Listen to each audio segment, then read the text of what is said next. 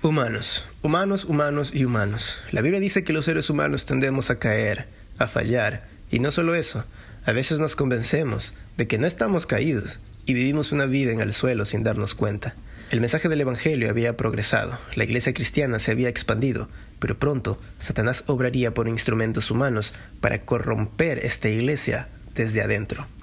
Para ello, usaría el poder político mezclado con el religioso, logrando fundir Estado e Iglesia. Entonces, con toda su sed de venganza, comenzaría la época más sangrienta de la historia humana. He aquí el contraataque de Satanás.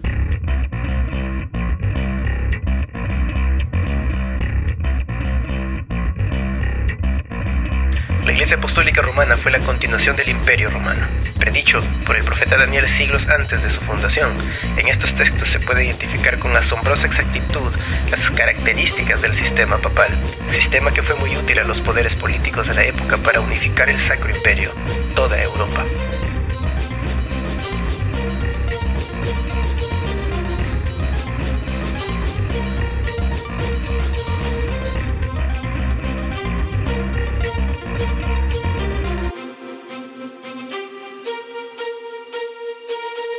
Ahora que Satanás había tomado el control del sistema de gobierno de Europa, podía acceder a censurar todo lo que le era incómodo.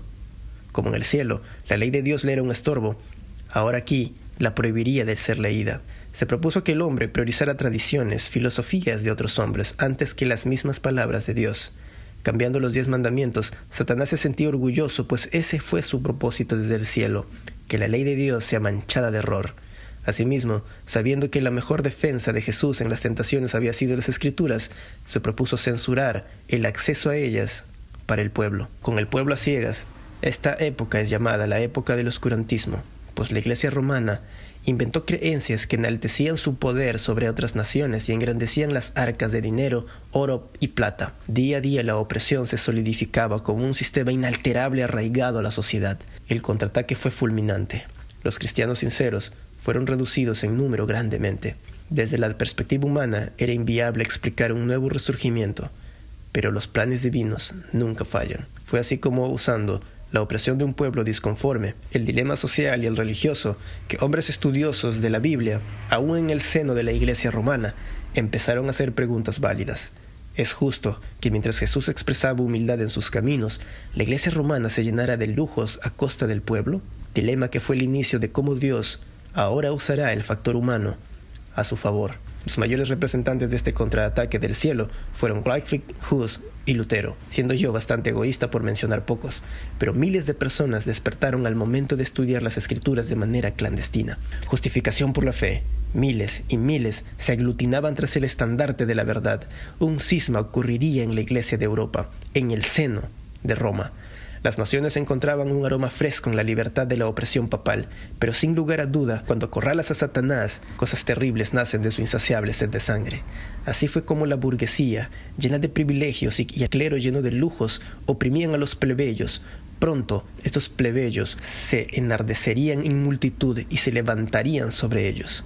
En Francia, la llamada Revolución Francesa terminó por sellar el final de la era papal. Como predijo Daniel y el profeta Juan, 1260 años fueron la hegemonía en Europa de la sucesión de papas, pero de la mano de Napoleón se dio punto final a esta era. Sin embargo, el pueblo enardecido no se levantó buscando la verdad en la Biblia, simplemente fue al extremo opuesto, con su sed de venganza. Fueron noches sangrientas, redadas, cabezas rodando en las calles de París, ríos de sangre en aquellas ciudades.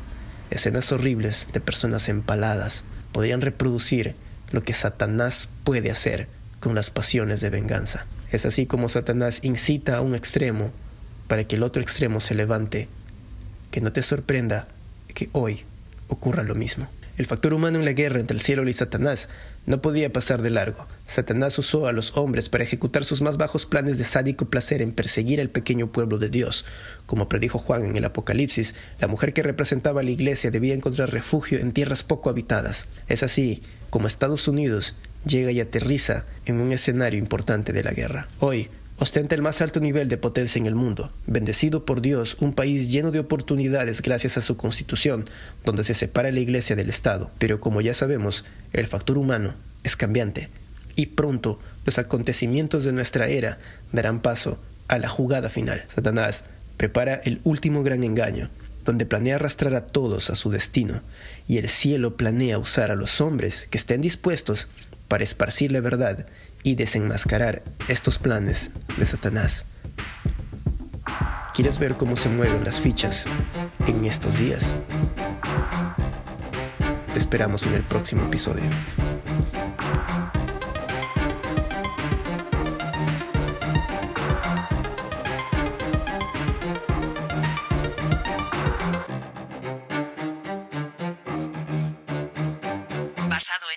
Escrito por Elena de White, Historia de la Redención.